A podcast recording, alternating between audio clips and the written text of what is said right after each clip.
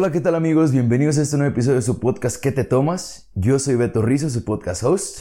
En este episodio nos sentamos a tomarnos un trago con Osi Mendoza, un inmigrante mexicano del estado de Michoacán.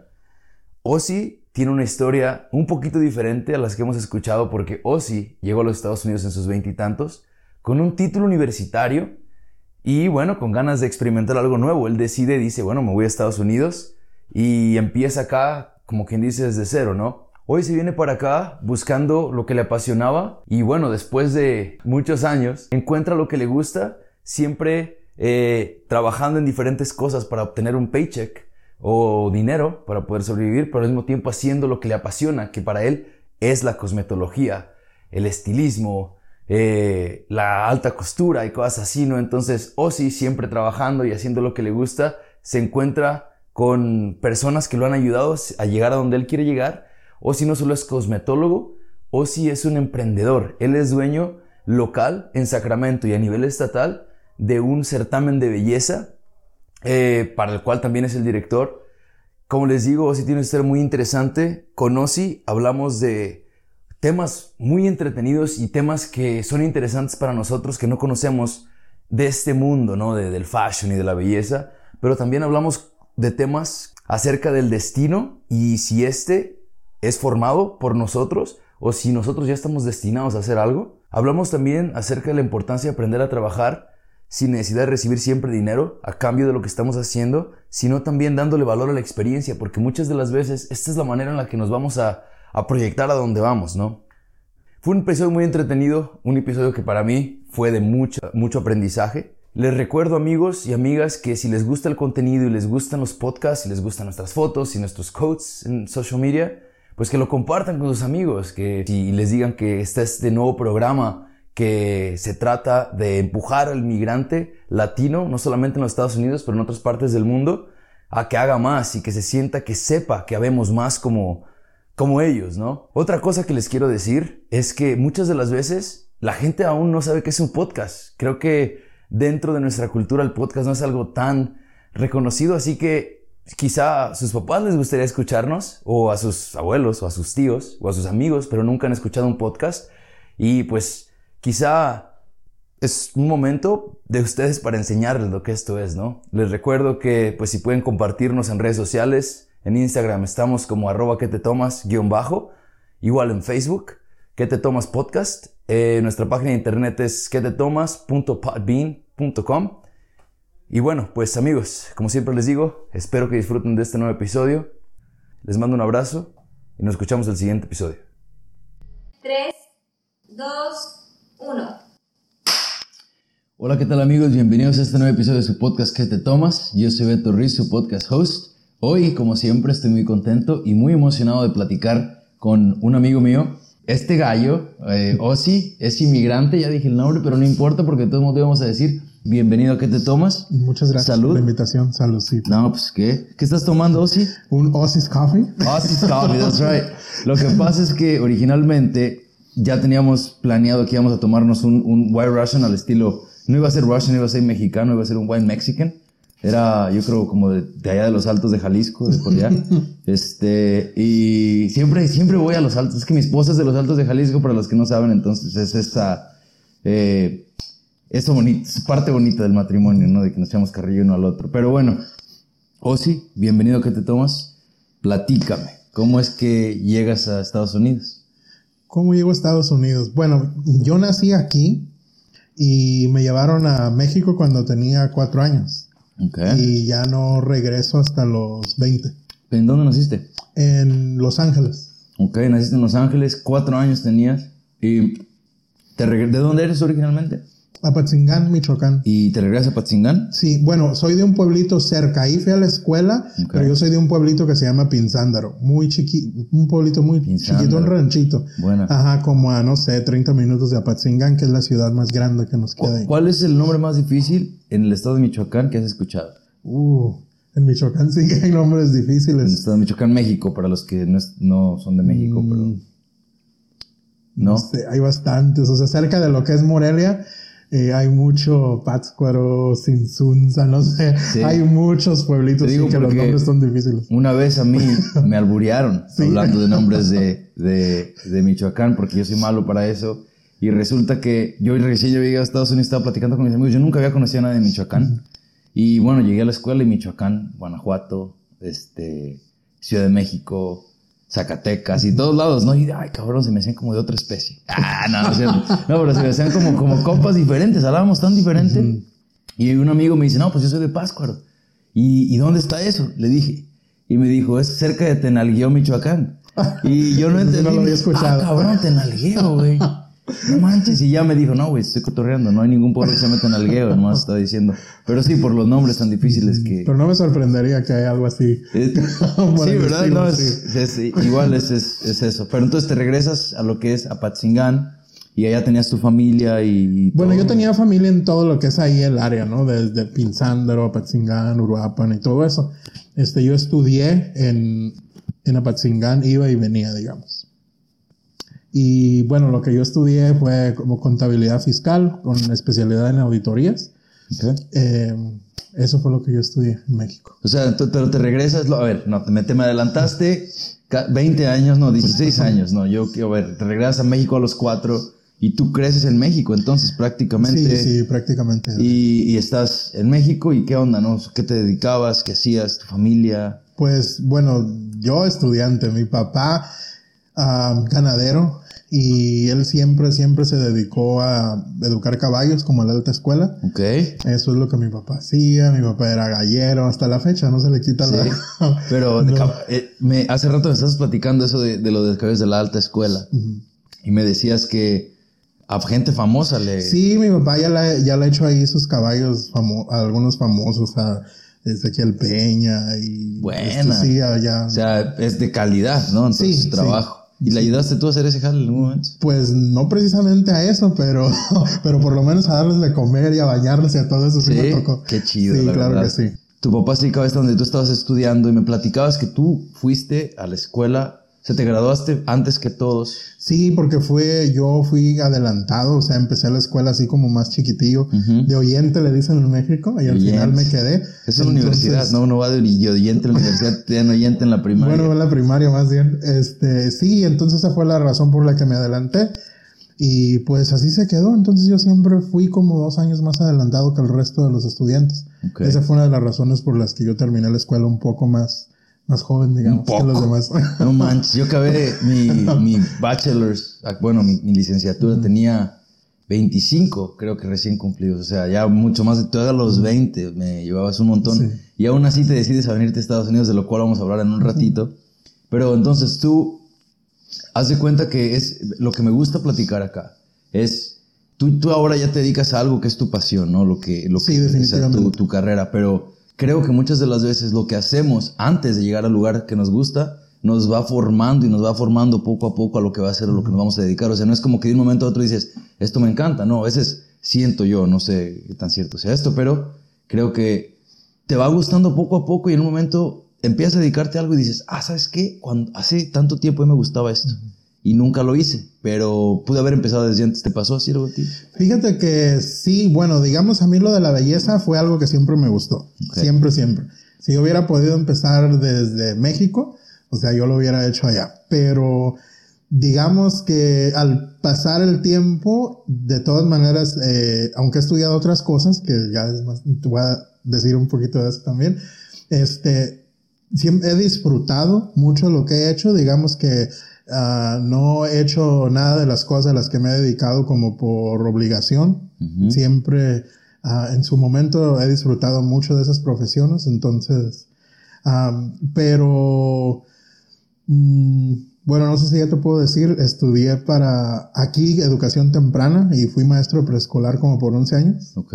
Ajá, esa fue otra de las cosas que ya aquí en Estados Unidos pude hacer. Pero como en México, a ver, ¿por qué no nos dices a qué te dedicas? ¿Por qué no nos los platicas y después vamos formando? Bueno, actualmente, a cosmetólogo. Cosmetólogo, cosmetólogo ajá, profesional, eso es lo que hago. Este, y también soy el dueño del certamen de Miss California Latina. Okay. Eso es algo que acaba ya de venir recientemente.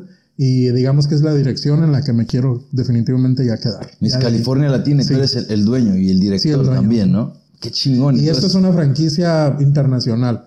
Yo tengo California, pero la franquicia va hasta el internacional, que es Miss América Latina del mundo. Después es, Miss Estados Unidos Latina. Y ya después todos los estados. Y yo tengo el, pues el privilegio de tener la franquicia del estado de California. Muy chingón. Entonces, a ver, Tú, ahora sí, ya que ya sabemos quizá por qué iba a ser importante que las personas que nos están escuchando supieran a qué te dedicas para que vieran a dónde iba a llevar mis preguntas, ¿no? Entonces tú crees en México y me platicabas que a ti te gustaba lo que venía siendo como artes plásticas, cosas de arte, me dijiste que te gustaba ir tomar clases de baile. Este, a mí siempre todo lo que tuvo que ver con el arte. Soy muy bueno para pintar también. De eso nunca estudié, pero es algo que se me dio. Claro pero te puedo pintar un mural y cosas así y yo nunca estudié eso, simplemente se me dio y empecé en el preescolar, cuando trabajaba en el preescolar a pintar una pared y después fue otra y otra y ya después fueron las paredes de las casas de los papás de los niños de la escuela que, wow. podrías hacer esta fotografía como de Disney y eso.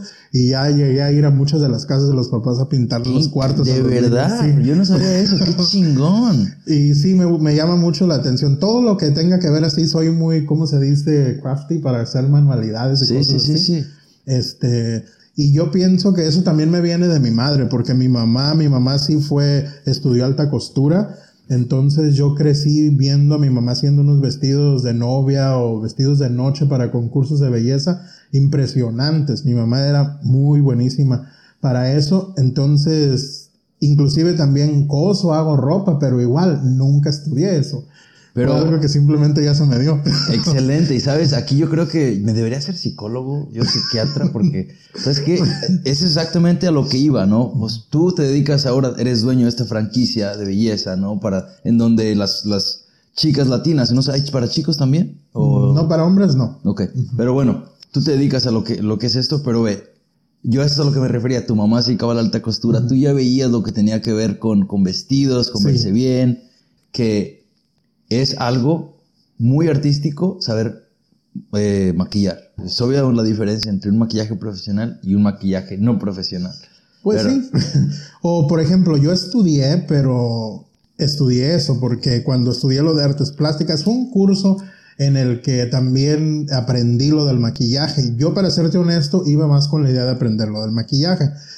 Ah, desafortunadamente fue algo que lo tuve que tomar así como sin que nadie se diera cuenta, porque si mi familia se hubieran dado ¿Esto cuenta. Fue en México. Sí, en México. Si mi familia se hubiese dado cuenta que yo estaba aprendiendo a maquillar, olvídate, mi papá me mata, porque pues como te digo, mi papá es un hombre de pueblo, este, con sus gallos, y el típico macho mexicano y y pues imagínate, le sale el hijo ahí que quiere ser maquillista, pues olvídate, me cortan el cuello, pero pero bueno, igual ahorita pues ellos ya saben y ahorita olvídate, ellos se sienten orgullosos de, que, de lo que yo hago. Tomó tiempo, eso sí, no fue algo como que lo aceptaron de la noche a la mañana, pero bueno. Creo este que, que deberíamos quedarnos un poquito en ese, en ese, en este tema en el que estamos ahorita. De que, o sea, que me dices, ¿sabes qué? No, pues mi papá se hubiera dado cuenta de que a mí me gustaba maquillar, puta, me mata, Entonces, eh, pero esa cultura nuestra, eh, y obviamente hablamos nuestra en este momento México, pero estoy seguro, no, es, no, no, lo, no lo pienso, estoy seguro de que pasa en Latinoamérica, lo he visto en Chile de primera mano, lo he visto en Argentina de primera mano, de que muchas veces si, si te gusta eh, lo que es vestirte bien, si te gusta, bueno, obviamente hasta maquillarte, creo que yo nunca lo he hecho, pero no creo que si, si, en algún momento se me antoja, no le veo nada absolutamente de malo, creo que cada quien puede hacer lo que quiera, ¿no? Pero hablando más de eso de verse bien y, y de andar a la moda y, de, de, intentar verse pues guapo, ¿no? Hasta cierto punto, como una mujer le gusta verse bonita también. A los hombres como que no, pues no es muy aceptado muchas veces. ¿Tú qué opinas de esa onda? Pues yo pienso que eso no te hace menos en lo absoluto ni para nada, ¿no? O sea, yo tengo, bueno, como yo me manejo en esta industria, o sea, primera mano puedo ver como muchos hombres que trabajan en la televisión o cosas así, siempre se dan su polviadita porque no quieren andar brillosos, a cosas así, no, yo no, no le veo nada de eso de malo. O igual tengo, o sea, amigos fotógrafos que, y videógrafos que simplemente ya por el hecho de estar en esto, Este, igual a ellos les gusta también verse muy bien y siempre andan bien arregladitos. Tengo un amigo, no, es muy curioso, pero él hasta se enchina las pestañas y él es un hombre que estaba casado y, y a él le gusta verse bien y se da su polveada y él es de los que van a cortarse el pelo cada dos semanas y, siempre anda, o sea, súper bien y no, eso no tiene nada que ver, ¿no? Está chido y sabes, creo que, creo que acá es más, un poquito más aceptado en lo que, lo que viene siendo Estados Unidos y aún así eh, es como de carrilla, o sea, hace rato estábamos hablando de que te digo que tengo un amigo que, es un muchacho que es muy guapo le gusta vestirse bien, le gusta andar a la moda. En un momento participó en una, en un, Janet trabaja en, lo que viene siendo esta escuela de, de, pues puede decirse de modelaje, de belleza, en las que enseñan a los, a los jóvenes a, a, modelar, ¿no? A caminar, runway, cómo hablar mejor, cómo bailar y toda esta onda. Y él participó cuando fue el gran opening y el único chavo. Y resaltó, o sea, se veía como se le veía natural. Y pues como usualmente se da, los caminos. Sé de quién hablas, porque yo estuve ese día y sí es cierto, yo lo pude ver, sí. ¿Verdad que sí? Pude convivir con él. Y los amigos, una carrilla de que no, que sabe qué, que la onda de este. O sea, una carrilla quizá, no quiero decir sana, pero que es muy común, ¿no? Y... Sí, puede ser muy común. Afortunadamente ya como que los... Si estamos hablando de que en los tiempos de cuando yo comencé de esto, puede ser un poquito más difícil, pero ahorita yo creo que la cosa está como cambiando, ¿no? Ya oh, es un poquito más aceptado y todo eso. O dile a los amigos que se burlan de él que ese muchacho fue el único y tenía un montón de niñas guapas, ¿verdad? Ahí con él. Y al final esos son los más sortudos, ¿eh? Porque mira que están en el lugar donde deben estar. No, ahí es cierto. Ahí le diste el clavo. O a lo mejor a veces es la inseguridad de los amigos, ¿no? Mucho tiene que ver, o hasta poder hacer envidia de los amigos. Tal vez. Y te digo una cosa, a mí yo lo conocí ahí y nunca me dio una vibra como de que fuera gay una cosa así. No, el niño se veía bien, o sea, normalito. Para nada, no, al contrario. No, para nada. Un saludo al compa Jersey. compa Mario, ¿no? Este. Y, y, y sí, ¿no? Pero ya, entonces Tú te vienes a Estados Unidos, te graduas de la universidad y te vienes a Estados Unidos. Y a los 20, 20, años. Y te graduaste en contabilidad. Contabilidad, eso fue que estudié. Contabilidad Entonces tú, tú, bien pudiste haber hecho vida en México, y, y, pero decidiste venirte para acá. Sí, definitivamente. Hay que experimentar, ¿no? Sí, sí, sí. Este, como había nacido aquí, entonces digo, bueno, se me facilita, entonces me voy y pues me vine y me quedé. Qué bueno, chingón. No, porque si tienes la facilidad, o sea, cada quien tiene sus propias razones, ¿no? Y es como que, fuck it, vamos, lo hacemos. Te vienes y te habiendo tenido carrera, de todos modos empiezas a trabajar acá. ¿Y de qué trabajabas al principio? Mi primer trabajo que tuve fue de janitor, limpiando ah, hospitales, oficinas, escuelas, haciendo limpieza. Eso era lo que hacía. Este, me vine a Los Ángeles, pero en un área no muy buenas o no estaba muy a gusto, entonces me vengo con un tío acá para este lado, lo que es el norte de California.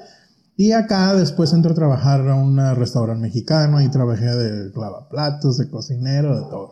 Entonces sí fue como comencé, pero eh, entré inmediatamente a la escuela. Eso fue algo de lo que tenía bien claro porque siempre fue para mí como un poquito, como es como un shock, ¿no? Este, hacer una cosa que no estabas acostumbrado. O sea, nunca me espanté del trabajo ni nada.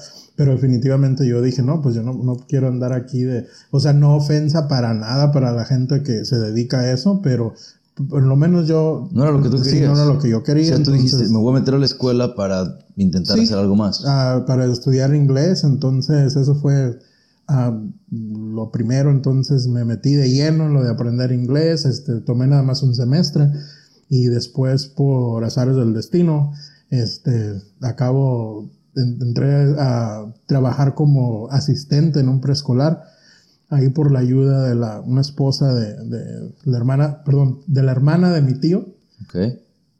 La hermana de la esposa de mi tío, perdón. La hermana de la esposa de tu la tío. Hermana de A ver, ¿quién es la hermana de la esposa del tío de Ozzy? Déjenme en los comentarios a ver si pudieron resolver aquí el Perdón.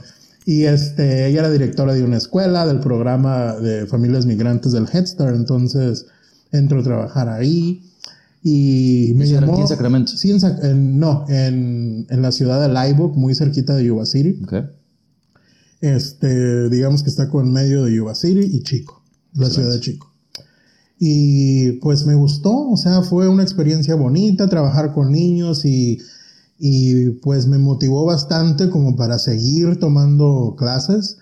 Y después conozco a una persona cuando yo ya tenía planes como de mudarme a Sacramento y que era maestro también, trabajaba en el preescolar particular de la Secretaría del Estado. Y ella me dice, oye, ¿qué estás haciendo por allá? O sea, es un pueblito muy chiquito, vente a Sacramento. Y ella me ayuda a conseguir trabajo ahí y de esa fue la forma de que yo voy a Sacramento. Y seguí tomando clases este, de educación temprana y seguí tomando clases de inglés.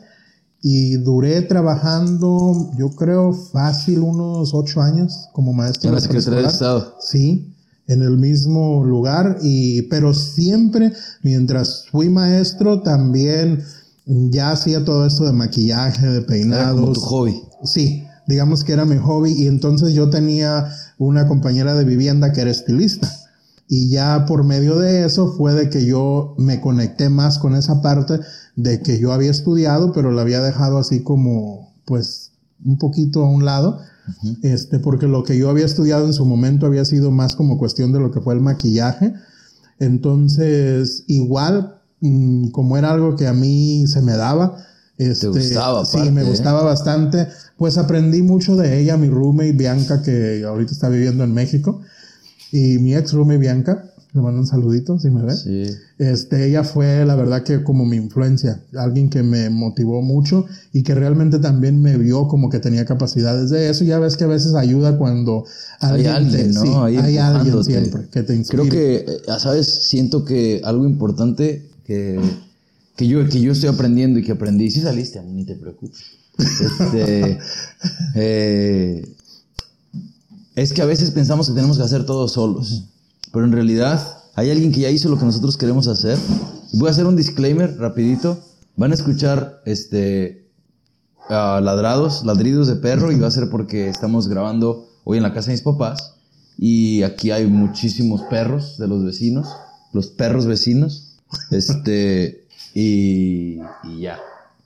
Eh, pero bueno, a lo que íbamos. Estabas, uno de los temas que, que hemos cubierto en los episodios anteriores es cómo muchas de las veces las personas empiezan a hacer lo que están haciendo como un hobby.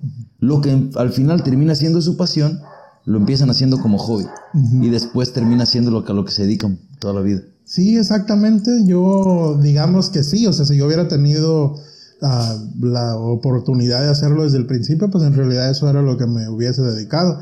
Pero poco a poquito, yo pienso que, aunque todos ya tenemos ahí un destino. ¿Tú crees en este, eso? Sí creo que tenemos un destino, pero también creo también firmemente que también uno se lo diseña. ¿Me entiendes? Entonces tú no crees como, como creían los vikingos, que uno ya tiene la... Uno ya está predestinado, o sea, tú, you're fated, ¿no? Que ya lo que te va a pasar ya está dicho. Mm, no creo. ¿No? ¿Tú crees que tú vas formando tu propio destino? Sí, exactamente. Yo, yo, creo igual. ya, sí, yo que definitivamente.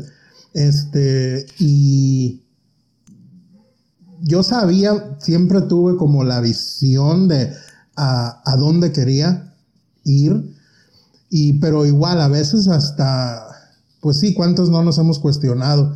Ay, ¿cómo lo voy a hacer? O esto y lo otro. Entonces, en mi caso, por ejemplo, yo estaba haciendo esto de maestro y ya estaba dándome a conocer por lo del maquillaje y todo eso, los peinados de quinceañera, de novias y todo eso. Entonces, Y seguías en la escuela. sí, seguía en lo de, seguía en lo de la escuela y, y seguía con eso. Entonces, digamos que yo ya estaba haciendo como un hombre, ¿no?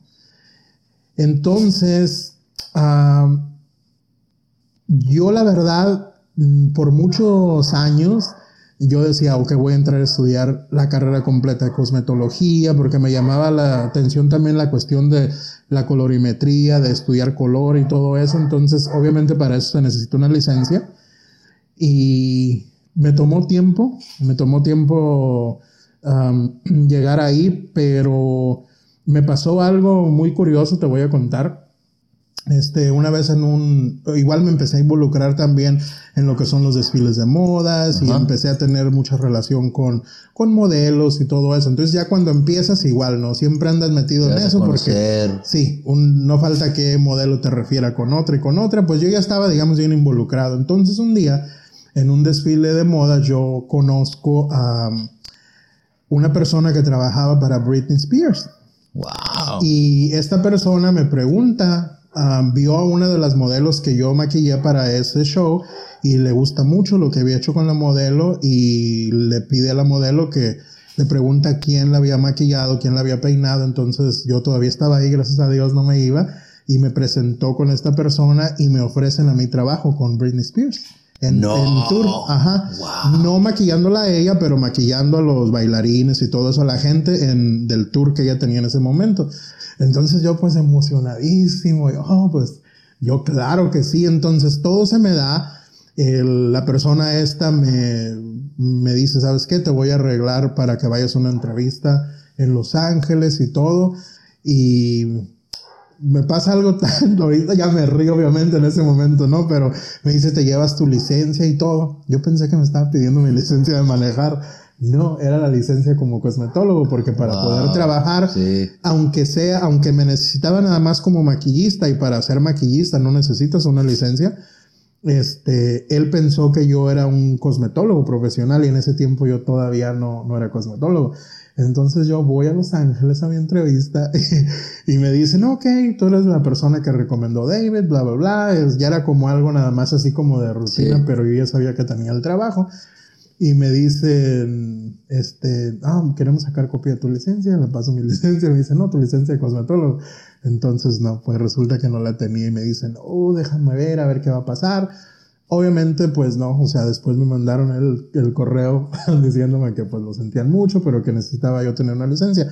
Entonces, eso realmente fue a mí lo que me abrió los ojos y dije, ¿qué me estoy haciendo tonto? Si es algo que me gusta tanto, ya debo de ir a la escuela. Y me fui a la escuela este, igual me puse tristecito nada más por un tiempecito, pero yo soy de los que nunca me tomo las cosas así tan a pecho. Todo, siempre creo que todo pasa por algo y simplemente era el empujoncito que yo necesitaba. Imagínate que no te hubiera pasado. Ajá, a lo mejor todavía estuviera lidiando con niños y todo eso, ¿verdad? Y este, de maestro y todo, pero no, este, entonces ya definitivamente entro a la escuela. Entonces al mismo tiempo, me, a mí me empiezan a invitar a hacer segmentos de belleza Univisión en más o menos estoy hablando como del 2006 o algo así. Empecé yo, como, sí, 2000, 2005, no sé, hace mucho tiempo ya atrás. Pero en ese tiempo yo era el único que tenía los segmentos de belleza en Univision. Este, y después también. En, aquí en Sacramento. En Sacramento, sí, en, en para Despierta Sacramento. Y cuando se empezó esto de los segmentos de belleza, yo era como el encargado, digamos, de los el que, al que más pues llamaban para los segmentos de belleza. Entonces, igual la gente, este, gracias al talento de Univision y todo eso que siempre me dieron la oportunidad, como ahí me tenían todos los miércoles y todos los viernes. ¿Cómo fue que, perdón que, que, me meta poquito, pero quisiera saber cómo fue que empezaste a trabajar con Univision? Precisamente, mira, exactamente pasó de esta forma. Ah, ya ves que aquí hay un, el The Best of Sacramento es un evento que hacen cada año, entonces una amiga panameña me habla y me dice, oye, José, voy a ir a este evento, no me podrías maquillar y peinar. Esta amiga panameña es amiga de Viviana Páez de Univision. Entonces, Viviana Páez todavía está con Univision. Sí, todavía está con Univision. Y pues a Viviana le encantó cómo se veía y me dijo, oye, qué padrísimo, ¿por qué no vienes este, a Univision? Te invitamos para que hables de maquillaje o cosas así. Entonces, pues sí, me invitan y les gusta y después empiezan como... En ese tiempo era cuando el show era de dos horas, era de 5 a 7 de la mañana, ahorita ya nomás es de 6 a 7, una sola hora. Entonces, y sí, pero antes eran dos, dos días, era miércoles y viernes. Entonces sí, pues no olvídate, imagínate cuando me pedían, tenía que tener modelos listas a las 5 de la mañana para empezar el show, yo tenía que estar ahí como a las 3 de la mañana arreglando los modelos, o sí era, era, o sea, y obviamente no te pagan, es, pero pues es tiempo al aire y quién no va a querer la oportunidad de estar ahí, entonces así duré mucho tiempo. Eh, ¿Crees, es, eso que dijiste es súper base de lo que se trata esto. Definitivamente. Se trata de, obviamente, el éxito, muchas de las veces lo vamos a encontrar cuando estamos dispuestos a hacer cosas sin que nos paguen. Exactamente. ¿No? Eso es parte fundamental. Parte fundamental. Y eso es algo que yo ya después que acabé la carrera de cosmetología y que estudié y agarré mi licencia y todo eso, siempre que, porque actualmente también ya doy clases de maquillaje, entonces, y viajo a otras ciudades y todo eso para dar clases de maquillaje, trabajo con algunas compañías que me contratan y yo viajo con ellos, entonces, y, y siempre todo mundo tiene eso que, ¿cómo empiezo? ¿Cómo le hago? Y eso es algo en lo que me encanta enfocarme, el trabajo voluntario es la llave de muchas cosas de cómo empezar. Para mí, en este caso fue Univision, gracias a Dios y Viviana Páez, que ella fue la que me abrió las puertas en esto. Entonces yo duré mucho tiempo siendo como regular en Univision. Este, también al mismo tiempo compartí el segmento con Lorena Martínez de Color Bar Salon. Lorena, una excelente también estilista. Fuimos como los este, los encargados del segmento de belleza de Univisión. Para esto la gente me empieza ya a reconocer en la calle, era bien curioso, a veces salíamos hasta la tienda cuando iba a comprar comida, oh, usted es el que sale en Univisión, y yo sí, y me empezó la gente como ubicar bastante. Entonces para mí después... Mm, ya la gente, toda la gente pensaba que yo ya era un estilista cuando en realidad no, yo nada más era maquillista. ¿Y tú ya estabas trabajando, en este momento ya trabajando, trabajas en el kinder? Sí. ¡Wow! ya estaba, sí. Entonces, y bueno, cuando decido irme a la escuela, ya al final yo tenía como una presión tan grande porque igual en la escuela todo el mundo ya sabían que yo estaba en Univisión y que era muy regular ahí en Univisión, entonces igual todo el mundo tenía expectativas bien altas de qué iba a ser yo cuando saliera de la escuela. igual también mientras estaba en la escuela todo el mundo. Entonces llegué a un momento que tuve una presión tan grande de que qué iba a hacer cuando yo saliera de, terminar la carrera de cosmetología, porque todo el mundo tenía como bastantes expectativas mías. Y llegué a un momento en el que estaba, te lo juro, súper estresado. Pero bueno, ya cuando estaba antes de salir, antes de salir de la escuela, este, yo fui a la escuela nada más, este, part time, no, no fui tiempo completo, entonces yo me aventé la escuela como en dos años de cosmetología. Entonces ya al final, este, mm, te digo, estaba dónde voy a trabajar. Gracias a Dios tenía ofertas de bastantes lugares que querían que me fuera a trabajar, pero yo ya me había empezado a involucrar en todo esto de la fotografía, haciendo maquillaje este, y, peinado para revistas. Empecé a, a, conocer a algunos fotógrafos, entonces a mí me empezó mucho a llamar esta, la atención de, de este mundo de lo de los editorials. Y, pero yo, yo no quería, yo me metí en la cabeza que yo tenía que tener un portafolio bien fregón. Antes, o sea, ¿y en realidad lo necesitabas? Mm, sí, sí, porque mm, yo quería trabajar para fotógrafos que hubieran ya fotografiado a celebridades y gente así, mm, grande. Entonces yo no quería tener un portafolio que yo quería que me lo avalara algo, un, fotógrafo, una revista, que todo mi portafolio ya hubiera sido este, de publicaciones, de revistas y cosas así. Igual, si no iba a ser ah, como fotos de fotógrafos famosos, por lo menos yo quería tener modelos, modelos. Yo no tenía, como eso sí me lo fijé muy bien, no tenía ganas de nomás andar ahí jugando a los modelitos con niñas que a lo mejor, mm, o sea, yo quería tener un portafolio bien. Sí.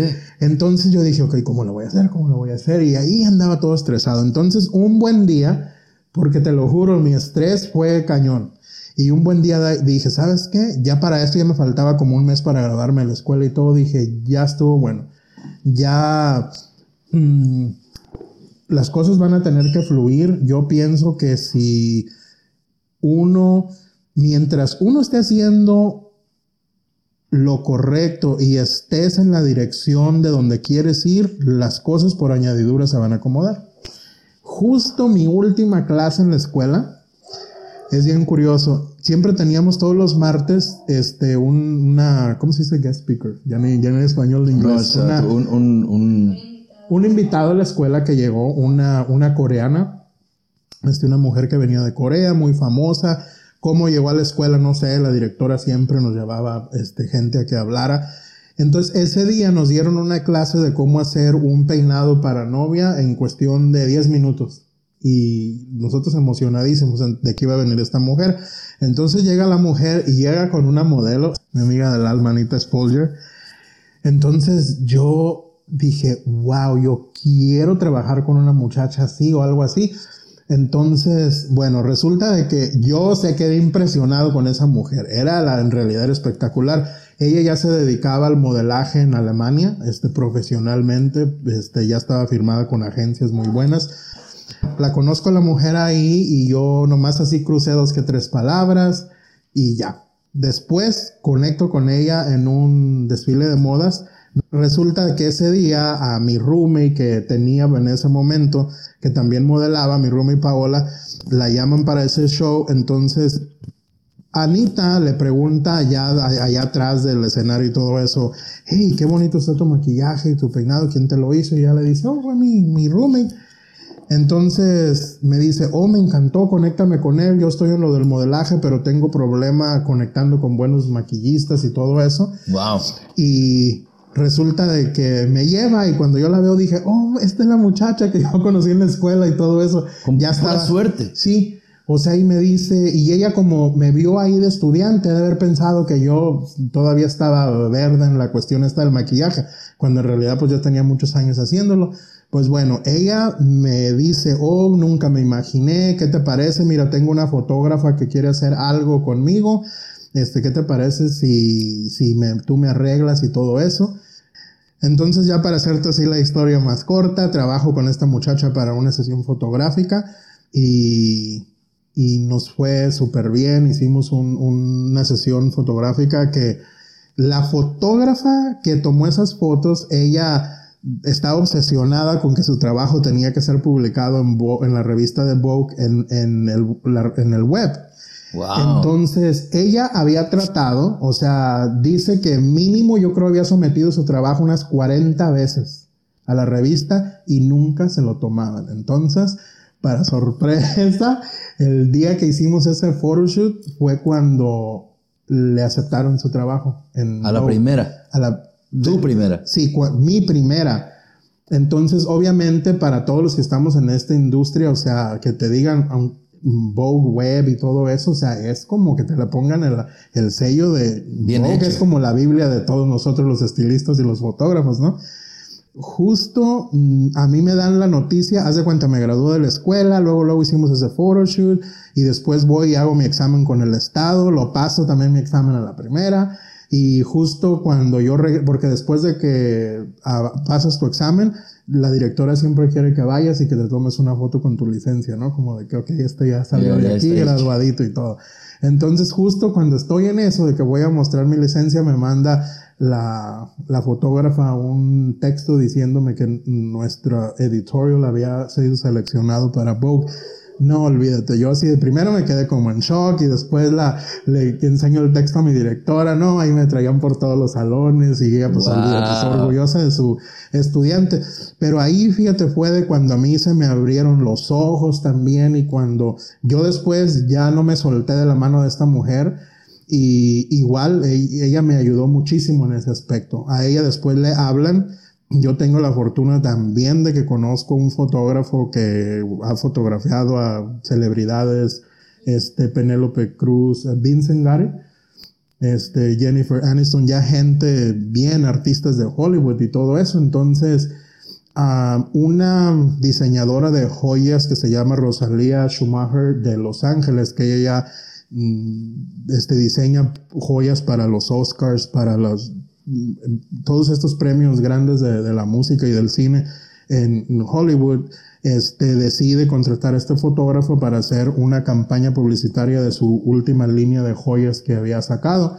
Entonces quieren hacer, el concepto es una mujer este, um, o asiática, una morena y una um, rubia, y le llaman Anita. Este, no sé cómo dieron con ella, pero la llaman Anita, la contactan y le dicen, hey, nos interesas para tu, para esta campaña publicitaria y este se va, no tienes que venir a Los Ángeles, lo vamos a hacer con un fotógrafo de la bahía.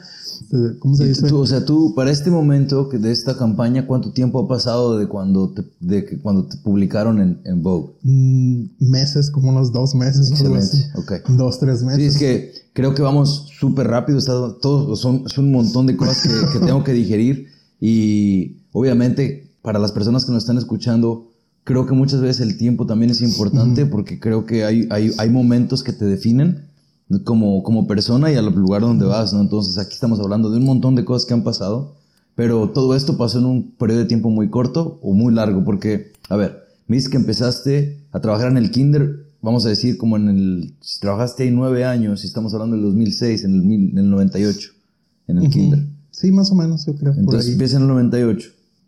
¿Y en qué momento empieza a hacer lo del maquillaje on the side?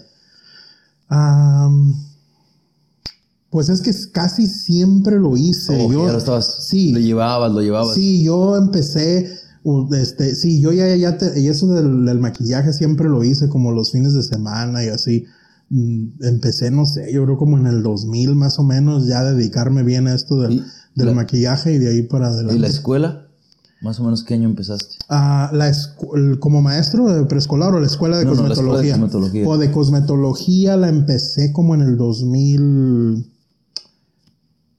¿Qué sería? Como en el 2007 por ahí. Ok, entonces. Más o menos. y, la empezaste o sea, en cuanto te pasó lo del equipo de Britney Spears, eh, fue cuando empezaste la escuela. Sí, luego, luego, casi a los meses sí me llegó la tristeza y digo, Dios, se me fue entonces, esta oportunidad. Muy bien, eso ya, ya ahora ya estoy entendiendo más dónde vamos, porque ese entonces es 98, empiezas como en el 2000, tú ya hacías, practicabas cómo hacer el maquillaje, ya trabajabas con personas, y fue como te descubren en, un, en, un, en una pasarela, una de las modelos la ven que tú le habías maquillado, esto fue, o sea, mucho antes de que tú empezaras a hacer cosmetología, o sea, que a, estudiar cosmetología, perdón, o sea, meses antes. Y... De, sí, de graduarme ya. Digamos que cuando la conozco a ella, yo ya estoy terminando lo de la escuela. Ok, perfecto. Entonces terminas, vas terminando y luego haces, sales en Vogue, o sea, te, te, te, ¿cómo se dice? Te publican. Te publican trabajo en Vogue. Sí. Meses después se le presenta esta oportunidad a Anita, tu modelo, o la modelo que trabaja contigo, que no es tuya, la modelo que trabaja contigo y le dicen que sí, Simón, pues llévatelo. Sí, y a lo que voy con esto es que el fotógrafo es un fotógrafo buenísimo. Entonces, esa fue mm, lo que quiero dejar claro es que cuando uno se quita ese estrés de que qué es lo que vas a hacer y que y estás tan preocupado, mm, las cosas te van a fluir y se van a dar. Entonces, esta mujer me lleva al final de cuentas a hacer todas estas cosas, hago esta sesión fotográfica con, con ella y haz de cuenta, pues mandan la idea, ok, estos son el look que se va a hacer y bla, bla, bla. Y pues ya llego yo, entonces haz de cuenta, el fotógrafo, la gente de ahí nunca la habían visto en persona, entonces a veces cuántas modelos no vemos que a veces son puro Photoshop y cosas así, pero esta mujer en realidad en persona es impresionante, entonces cuando la ven y se quedan como la, wow, con razón la querían tanto.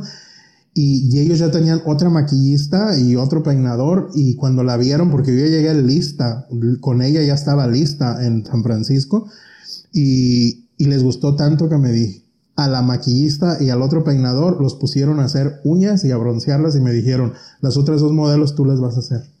Wow, o sea, tú llevaste la modelo ya lista, ya pintada, ya arreglada, ya todo. Ni les diste chance de a ellos hacer. No, es que ellos me dijeron que si, como nosotros, las otras eran de la bahía, entonces esta, pues es de Sacramento, entonces nos tardamos más en llegar allá para no perder tiempo. Yo ya tenía que llegar con ella lista, o sea, ya con el look que me habían dicho que así tenía que ser.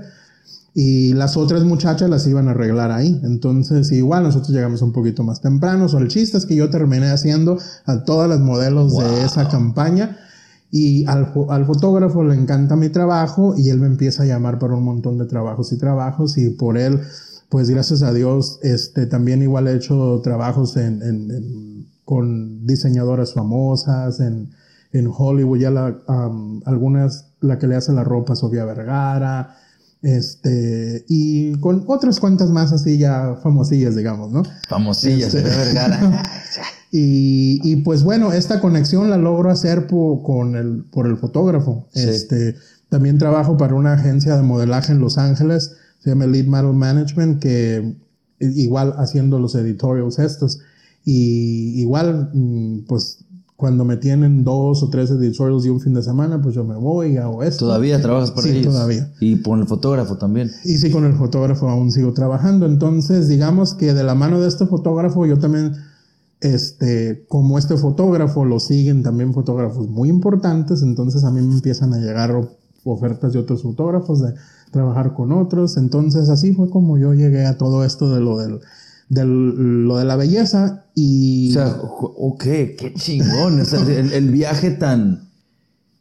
Siempre en todas las historias que he escuchado, porque me, créeme que estoy, por eso me gusta hacer como, como cronológico todo esto, porque quiero escuchar cuál fue el momento que definió a dónde, a dónde te ibas a proyectar tú. La primera temporada fue cuando, en el primer episodio, a un amigo le dicen, tú, el Barba Norteña, que es el primer episodio que hicimos. Y en ese momento ese güey dice, ah, tengo que empezar una marca, Barba Norteña, ¿no? Y ahora estoy pensando aquí contigo. Y fue ese momento de, de, de, que pasó con, con, el equipo de Britney Spears. Si eso no te pasa, quizá no estuviéramos aquí ahorita platicando. Pues tal vez no. O bueno, o tal vez me hubiera tardado un poquito eh, más. de eso sí. Bueno, pero es cierto, los timings no hubieran funcionado igual. Porque, bueno, estábamos hablando de eso, ¿no? De que uno crea su propio path. Y si ya te gustaba, ibas a lograrlo como fuera. Pero, pues, es como a veces, no sé si te ha pasado, pero sales de tu casa y chocas. Y, pero cuando ibas saliendo de tu casa dices, ay, güey, no le apagas los frijoles. Y te regresas, apagas el frijol y te sales otra vez y chocas. Y dices, chingados, me hubieran quemado los frijoles. O sea, un segundo puede hacer la diferencia de que las cosas pasen o no pasen. ¿No? Entonces, creo yo que hasta este momento fue ahí. Tú vas conociendo a toda esta gente que te ayuda, ¿no? A encontrar a dónde ibas y poco a poco.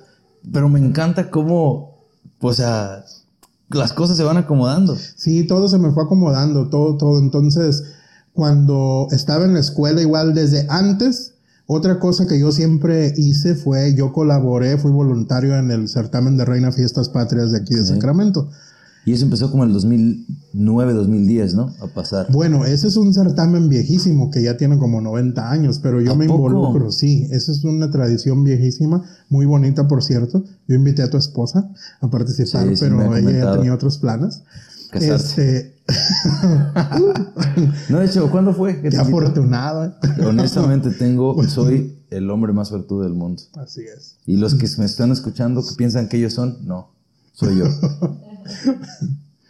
y pues entonces también esto fue algo que siempre hice. Yo siempre andaba haciendo de todo mientras estudiaba, mientras trabajaba en otras cosas. Entonces yo estuve involucrado desde el 98, para serte exacto, fue cuando yo comencé a colaborar con Fiestas Patrias. Me llama mucho, mucho la atención lo de los certámenes de belleza. Entonces, empiezo a ver... Fue el primero con el que trabajaste, o sea, Fiestas Patrias. Sí, fue el, primero, digamos. Entonces, mm, empiezo a ayudar a muchas muchachitas eh, en, esto de los certámenes y eh, ahora ahí descubro otra faceta de que ya no es únicamente la cuestión de lo de la belleza, sino lo que pueden hacer los certámenes de belleza por las muchachas, este, y en este caso las muchachas hispanas. Te ayudan muchísimo como muchachas que en realidad tienen, para empezar, el hecho de que sean las que ganan tienen becas escolares, pero después empiezo a ver cómo llegaban niñas tan tímidas que les daba la verdad que ahora sí que terror hablar frente al público y que realmente estaban ahí como pues grises, que no proyectaban. Entonces el hecho de que nos involucráramos y les buscáramos a las niñas recursos de gente que les enseñara cómo hablar, cómo caminar y todo eso y ver el cambio que estas niñas tenían, era para mí era demasiado satisfactorio. Entonces era, eh, fue ahí donde me empecé. Tenemos, creo que una de las invitadas que tuviste también para uno de los, de los programas de estos tuyos fue Mari Carmen. Sí. Mari Carmen salió de ahí. Ella salió de Fiestas Patrias. ¿De verdad? Sí, Mari Carmen no, no ganó el certamen, pero más sin embargo, a veces no necesitas ganar un certamen para en realidad darte cuenta de tu llamado o de lo que la influencia que puede tener el hecho de haber estado en un certamen. Definitivamente.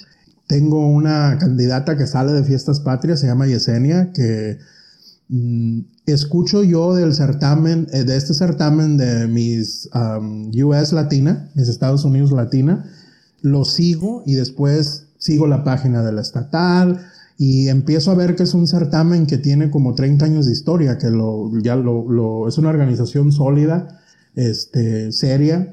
Y dije, oh, empiezo, los empiezo a seguir y como ya no sé, como a los 2, 3 años de que los empiezo a seguir, tengo esta candidata Yesenia que había ganado Reina Fiestas Patrias y le digo, hey, ¿cómo ves, Yesenia? No, vamos, este, vamos a pedirle permiso al centro cultural pero pues bueno, yo creo que Yesenia era una muy buena niña y cuando hablamos con el señor Marco, que es el presidente del Centro Cultural, él dijo, está bien, o sea, por mí no hay problema que vaya, este, y al contrario, para nosotros va a ser un orgullo que una niña de aquí vaya a algo de nivel estatal y todo eso.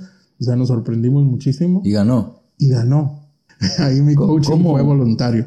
¿Cómo fue que que te, que te, o sea, ya, ya hablamos, ¿no? De cómo es que te empiezas a envolver en lo que tiene que ver esto de, de, de la industria de la belleza, pero ¿cómo es que, que, que, ahora eres dueño de la franquicia? O sea, ¿se compra o se pasa? Sí, se compra. Este, sí. Es un negocio, o sea, ahora eres dueño de un negocio también. ¿Cómo ahora, cómo, cómo estás haciendo tú para representar la cultura? Porque obviamente es Miss Latina. ¿Y qué es lo que, usted, qué es lo que ustedes hacen para hacer que, las, que estas muchachas se sientan que son latinas, que no están haciendo solamente un beauty pageant, que están haciendo algo por su cultura? Mira, yo antes de, o sea, de la franquicia estatal, mm, yo compré la franquicia de la ciudad.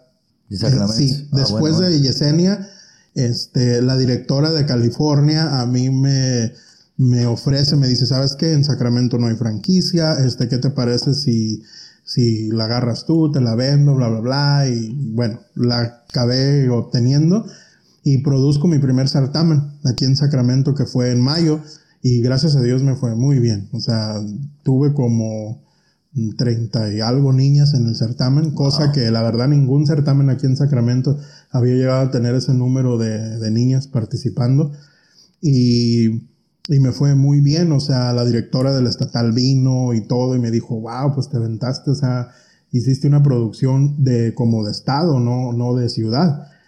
Y, pero yo ni por aquí, o sea, me pasaba, ¿eh? déjame decirte. Yo dije, ok, me dejó muy buena satisfacción, entonces yo dije, si yo quiero realmente seguir con esto de los certámenes de belleza y yo quiero ver dinero, voy a tener que comprar otras franquicias de San Francisco o cualquier franquicia que esté de venta en el estado de California. Entonces yo tenía pensado para el próximo año comprar una de esas dos, ya fue sea San José o San Francisco.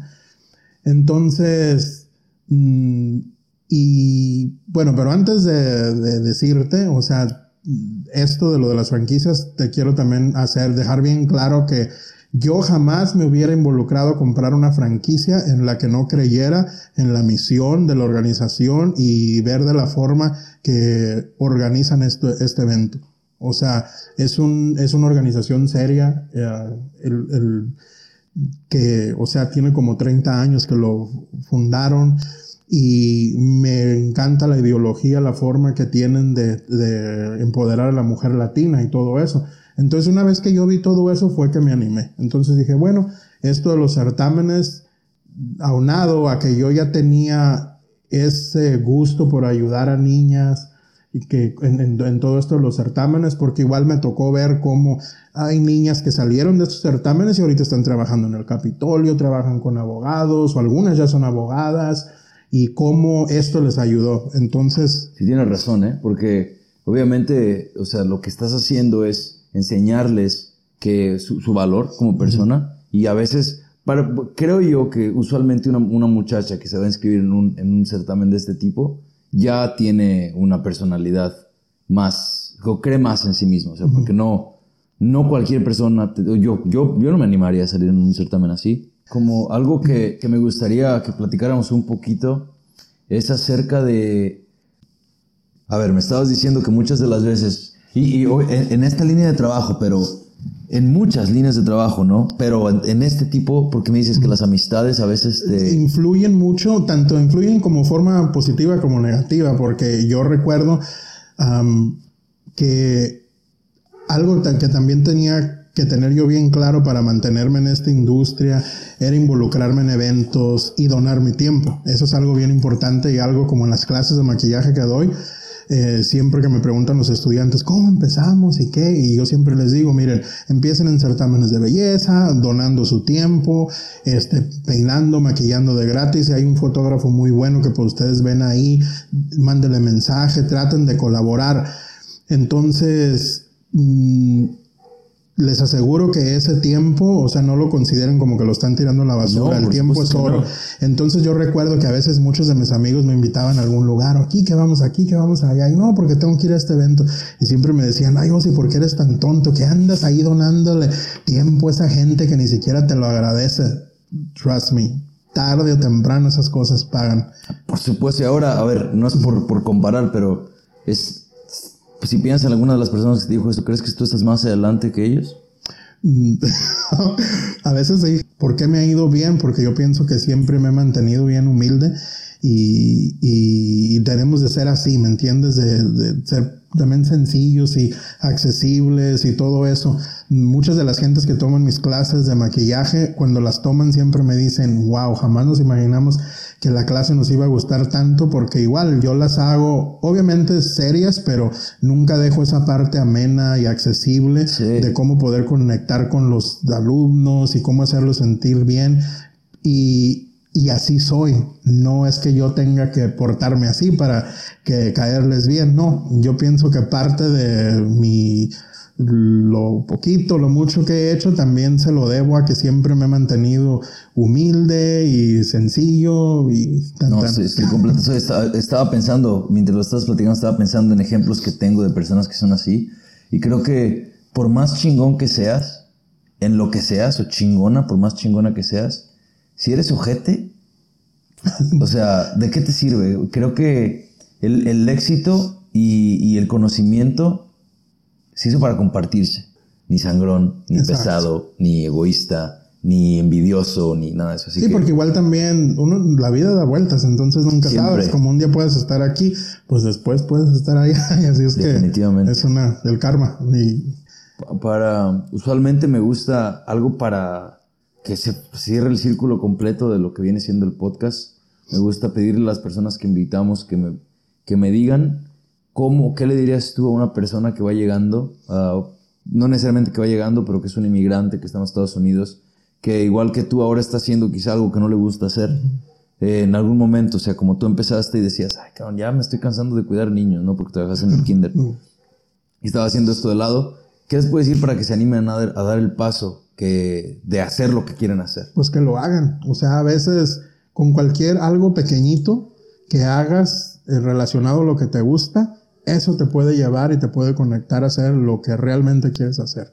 En mi caso, yo creo que, mm, yo no sé, pero yo pienso que, yo creo que uno nunca encuentra un punto de satisfacción, ¿no? De, o de, siempre estamos a ver qué sigue, a ver qué sigue. Claro, creo que, bueno, ahí yo creo que no todos, yo creo que las personas que son como tú, overachievers, o sea, que les gusta hacer más, siempre están pensando así. O sea, ¿cuál es la siguiente meta? Porque si no te pones metas, es, pues, no, o sea, tienes que poner metas fijas y con un límite de tiempo, ¿no? Porque si no, te puedes decir, ah, ¿sabes qué?